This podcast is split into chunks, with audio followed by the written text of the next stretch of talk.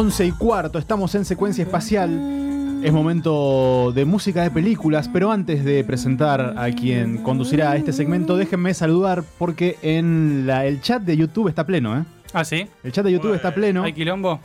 El Era chat, nuestro lugar. exactamente. Era nuestro lugar desde siempre. siempre. Llamó Pergolini y dice que le estamos cagando el. Sí, sí, sí. Dice, a mí se me ocurrió Vortrix hace un par de años y al final, mirá, Y bueno. ¿te das cuenta? Era bueno. por acá. Pero. MP. Che, quiero saludar, quiero saludar a la gente porque están movidos, ¿eh? Los oyentes y las oyentes de secuencia en el chat de YouTube, Radio ¿Cómo Colmena es? en Radio vivo. Colmena. Buscas Radio Colmena en vivo ahí en YouTube y llegás. O Radio Colmena y te aparece rápidamente. Fico Echeverry, Julián Martínez Roulet, eh, Jonathan Dijorno, que bueno, eh, ¿Ese es oyente? ese parece que ya es oyente Es el, casi. el que, el que va por el lado de Superman y Capitán América. Ese mismo, sí, sí. Bueno, eh, lo tenés- eh, Diego Joroba, gran, gran colega aquí, el querido Diego Lem, saludos enormes. Luigi Docarmo también. Bueno, saludos a todos los que están ahí participando. Y hay gente también escuchando en la página que ya está funcionando. Y en la app me dijeron que también gente Bueno, la al final salimos Esto en es un todo chilombo, lado, viejo. viejo. Canal 500. Escúchenos. Cana- canal 5300 de Flow.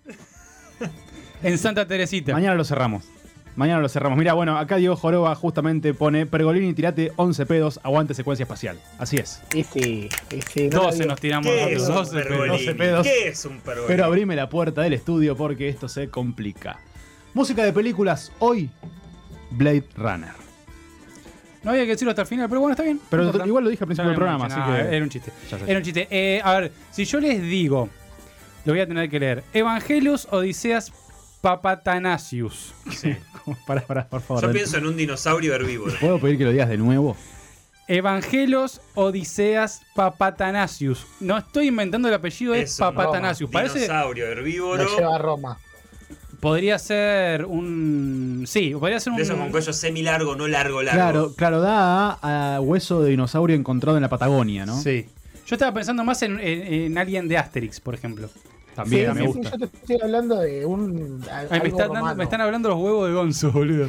Cada vez que estoy acá y el lagarto me habla por el Meet y no lo veo. Bueno, se fue la- hasta, aquí, hasta aquí llegamos con Blade Runner. Muy buena la música, ¿eh? Emocionante columna que hemos vivido en esta noche especial de multiplataforma, donde Gracias. nos han escuchado por YouTube, por la app, por la web. Qué linda noche hemos vivido con Blade Runner. Gracias, Marcelo. Eh, te quiero contar, Marcelo, que hoy vamos a hablar de. eh, yo creo que es una de las películas más influyentes ¿En la historia? de la ciencia ficción, sin lugar a duda. El Suerte- rayo, sí. digo, el rayo está en un momento de conductor de C5N que hace a las 3 de la mañana. Sí, sí, sí. Suerte, suerte por los próximos 10 minutos, Lian, ¿eh? No, no, esto va a ser imposible. Eh, lo que tiene este momento radial y la banda sonora de Blade Runner en común es que tiene una atmósfera muy clara, una, una cosa hasta palpable. Que vos escuchás la música de la película, ves las imágenes y decís, sí, tipo, no, no, puede haber otra música que no sea esta con las imágenes que eh, estamos viendo.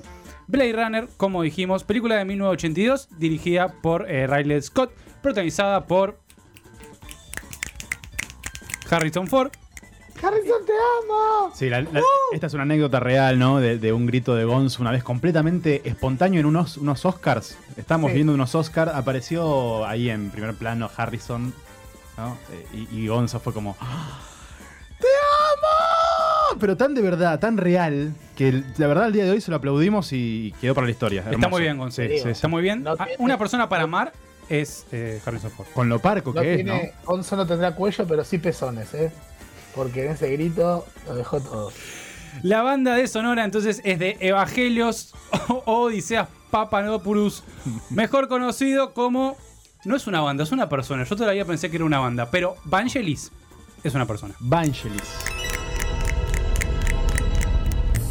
Ya me dejó de dar dinosaurio. Claro. Principios del siglo XXI, la corporación Tyrell llega a una nueva fase de Nexus. En la fabricación de robots con un ser casi idéntico al ser humano, conocido como replicante. Los replicantes Nexus 6 eran superiores en fuerza, agilidad y al menos igual de inteligentes a los ingenieros genéticos que los crearon. ¿Eran ingenieros? Igual de inteligentes.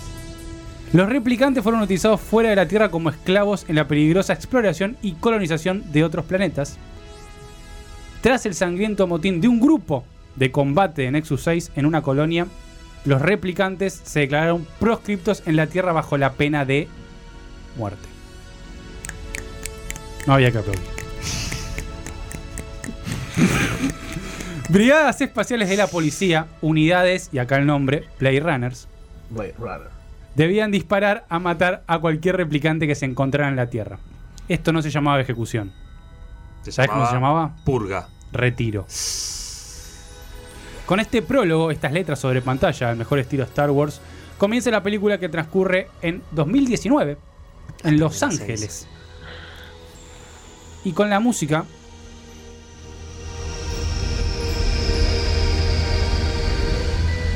Ya nos sitúa en este ambiente futurista y a la vez oscuro y apocalíptico.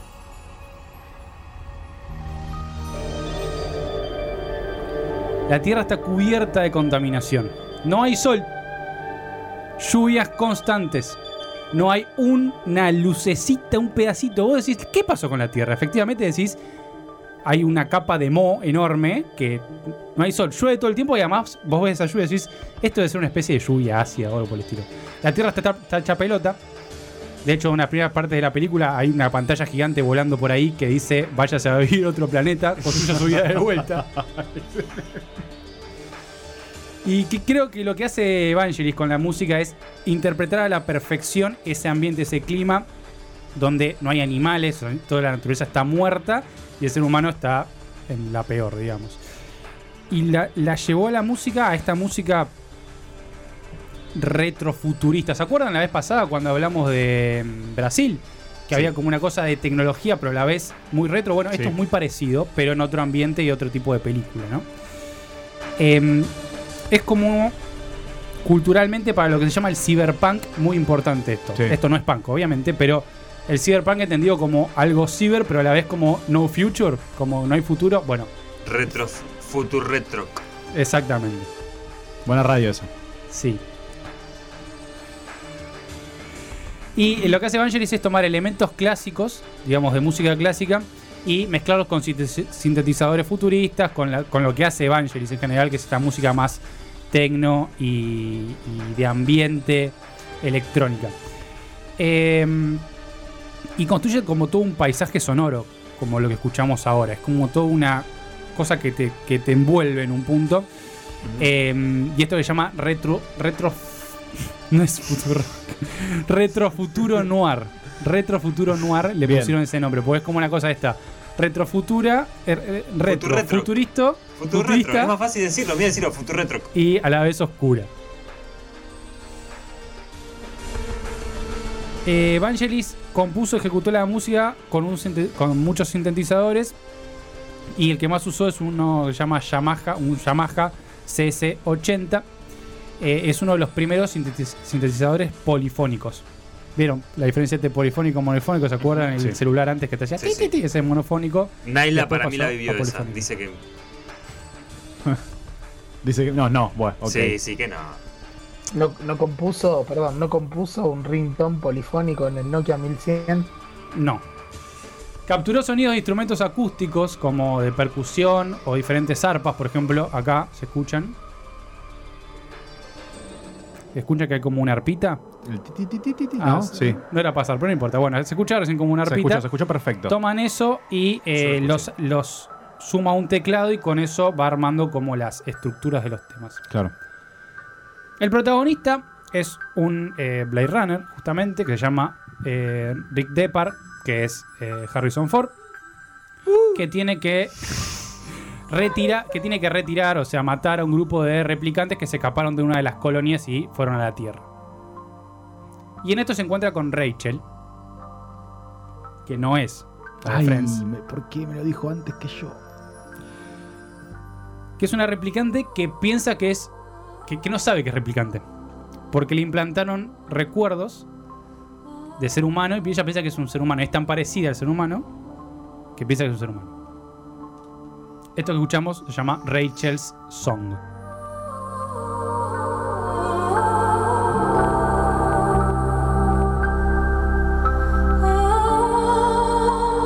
Da una desolación Hermosa. hermosa. Philip Otro K. Dick. dato, otro dato, Ian, Sí. es que estos replicantes eh, tenían menos tiempo de vida Cuatro años. y, y fueron cap- capaces de generar eh, emociones. Y es la una de las emociones con lo cual llegó ese motín es la envidia de la, de la vida más longeva que tenía el ser humano. Claro. Eh, justo viste en el clavo de lo que iba, Lagarto. Porque iba a decir que eh, Blade Runner está basada en un libro de eh, Philip K. Dick que se llama Sueñan los androides con ovejas eléctricas.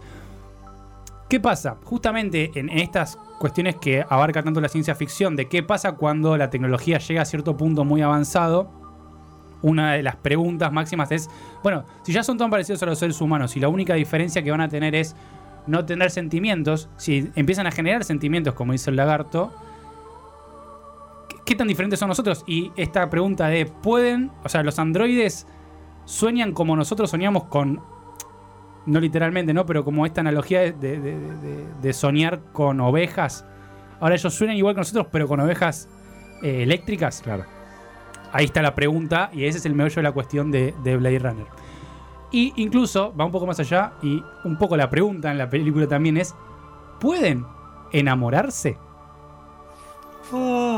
Ah, no.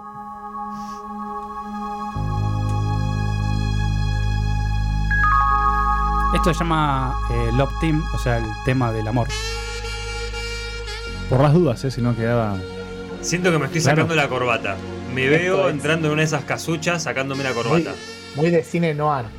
Claro, pero yo quiero que noten lo siguiente, que es que justamente esta es una canción así muy de, sí, romántica, digamos, muy sensual. Podría ser cortina de Mickey Hostia. Dios mío. Y igual sigue en la misma atmósfera de Blade Runner. Como que lo que hace Evangelis es agarrar como, como sería un tema eh, de amor dentro de una, o medio sexual, digamos, dentro de una película cualquiera, y meterla dentro del ambiente retrofuturista de Blade Runner. El saxo obviamente está grabado aparte, ese saxo es de Dick Morrissey y incorporado dentro de diferentes teclados y sintetizadores con los cuales después eh, el griego Vangelis armó toda la estructura del tema. Pero no solo temas de amor cambia a, eh, o sea, incorpora, sino que también hay uno que a mí me parece espectacular que se llama Blade Runner eh, Blues y que es un blues, pero ¿cómo sería un blues dentro de Blade Runner?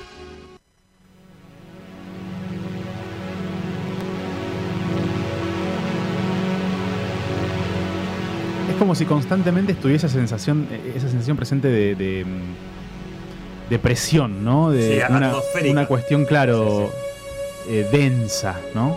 Es que eso es la película igual, es, tiene una, una atmósfera tan densa, tan pesada, o sea, todo el tiempo sentís, sentís como que te falta el aire, Claro. como Sí. que estás respirando sucio, porque la ciudad también es es Sí. smoke puro, pero publicidades de gente fumando, eh, tomando, eh, bueno, las marcas, ¿no? Las, marcas que aparecen en, en toda la película, en, en las publicidades, son, la verdad que muy oscuro todo. Sí, es. em, es una. Te, te diría que hasta le podés sentir el olor a la película. Claro. Porque las imágenes, los colores, es todo tan gris, tan Humedad oscuro, también. tan. Sí, como. Y. Vos no la viste, ¿no? No. Y bueno, y, este- y lo que estás diciendo igual. O sea, se nota que la Me música dejo está muy bien. por la música. Claro. Porque, porque efectivamente da esa sensación. Bueno, y esto es un blues. O sea, vos lo escuchás y decís, le sacás todos los sintetizadores, toda la cosa de, de electrónica y es un blues. Pero está puesto dentro de esta película, entonces, ¿qué tipo de blues es? Este. Blues Runner. Podría, Se tendría que haber llamado así. tendría que hacer un casting de Blues Runner. Blues Runner. Blues Runner Ay, no pasó. 00.00000.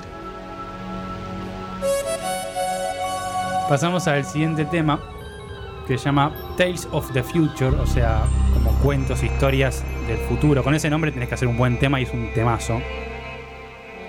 Para mí, esta columna siempre decimos ¿no? como, como que la música en una película es El súper importante. 99.9% decimos en esta columna que es la música en una película. Dos, dos datos, dos datos de Vangelis. Eh, uno, es el papá del rayo con pelo. Y barba. Larga. O sea, Datos no opinión. Lo voy a tener que buscar. Lo voy a buscar, sí, lo tengo que buscar ahora. ¿Cómo se llama? y es el No- compositor, Pone es el compositor de Carrozas de Fuego. Claro, ganó el pam pam pam pam pam pam, ganó el Oscar por esa película. Lo que iba a decir es que eh, yo creo que en la ciencia ficción eso que decimos que la música es re importante en una película es como el doble. Como que no se me ocurre una buena película de ciencia ficción sin que tenga buena música.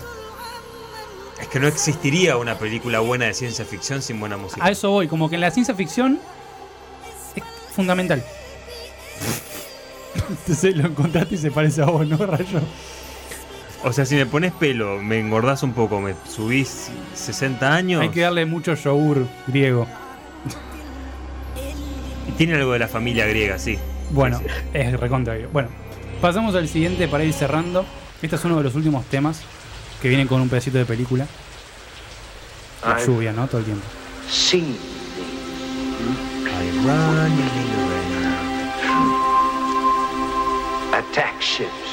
Orion. Esta parte de la película es desgarradora. I watched sea beams glitter in the darkness ten hours a day. La canción se llama Tears in the Rain,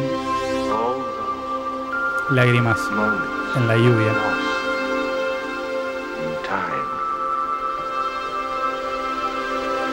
Esta es una de las últimas canciones que suenan y tiene de vuelta la misma atmósfera, pero con una melancolía y una tristeza.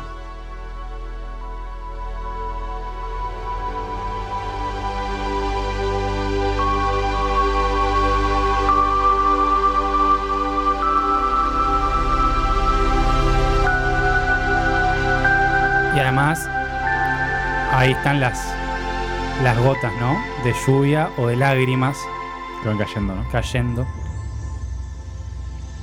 Todo está esto que decía, las arpas, ¿no? Los, estas eh, campanas, no sé cómo decirles. Es todo grabado real y después no es que eh, las grabó y las puso en la pista, sino que las graba dentro del sintetizador de diferentes pianos. Entonces el tipo va tocando teclitas y las va tirando todas juntas. ¿eh? Todo es un genio. No sé qué pasa en la película, pero yo acá, yo acá empiezo a notar como esa nostalgia que yo, pero con esperanzadora, como que hay algo. Puede ser, Epa. puede ser. Bien, bien, bien, bien. No es una película muy esperanzadora, igual es bastante existencialista en el sentido más macabro de la palabra. Y todos murieron. Fin. Bueno, em, yo había pedido previamente una participación especial Sí. ¿Llegó? No sé si llegó, ¿eh? porque los esta película tiene la característica de que el tema más conocido del soundtrack es el de los fin- el, el de los títulos finales. O sea, lo que aparece cuando empiezan terminó la película, empieza a pasar Harrison Ford, este, bla, bla, bla, bla. Es un tema muy conocido, por lo menos en Argentina, Sí. porque es la cortina de Topolizo. No, ¿me estás jodiendo? No lo puedo creer. Ah, no lo sabía esto, ¿eh? Ay, también es de fútbol primero. ¿Cómo están? ¿Cómo están? ¿Cómo están? Bienvenidos a Música de Películas. ¡Relax! Sí, sí, sí, sí, sí, sí, sí. Mire, cuando yo era chico, cuando yo era chico, nos encerrábamos con mi tío, sí, a jugar a los dados. Y mi tío era un tipo que sacaba el pucho, que sacaba el pucho y le daba y le daba y le daba. Ay, que está muy cerca. Y había un momento jugando a los dados con mi tío que no se podía respirar. Créame, créame que no se podía respirar. A partir de ese momento se le decía a mi tío, ¿quién sos?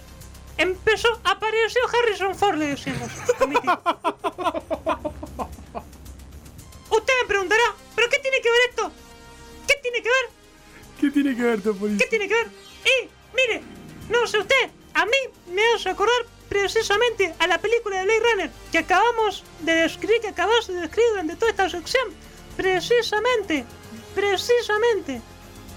Bueno, Impresionante. gracias Topolizo. Yo- También fue de fútbol de No primera esta, pero lo importante era Topolizo, claro. Perdón, quisiera sintetizar todo esto porque la conexión que hay entre secuencia, sus secciones, Sí, los integrantes y los, oyen- los oyentes es tremenda porque minutos antes de que esto suceda, Francisco Echeverry, Fico Echeverry, comentó en YouTube, en el chat, Papatanasus es un defensor griego del ascenso.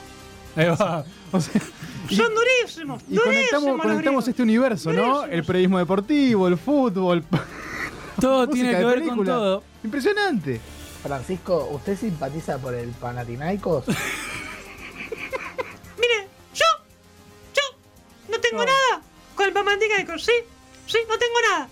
Pero a mí, de chiquito, me hacían ver el Olympiacos, sí, no tengo nada contra eso. Pero Bueno. no, no, no simpatizo, no, no, no. No tenés nada en contra No, no, no, no, no. Me Estamos saliendo en ¿Tenés YouTube. algo, ¿Tenés algo en contra de Estamos Elvis? Estamos ¿Algo, saliendo en a- YouTube. a- algo en contra de Elvis tenés? No, Bueno, porque como me estoy esforzando por poner eh, temas para cerrar que no tengan nada que ver con lo que dijimos antes, Bien. simplemente porque la película sucede en Las Vegas, en unas Vegas destruidas, en un supuesto 2019, que por suerte no estaba tan lejos en realidad. Eh, vamos a escuchar, ahora si les parece para cerrar, a Elvis cantando Viva Las Vegas. ¿Parece? sí, sí, ¿Te sí, parece, sí, Topolizo? Sí, sí, sí, y dale, sí, sí.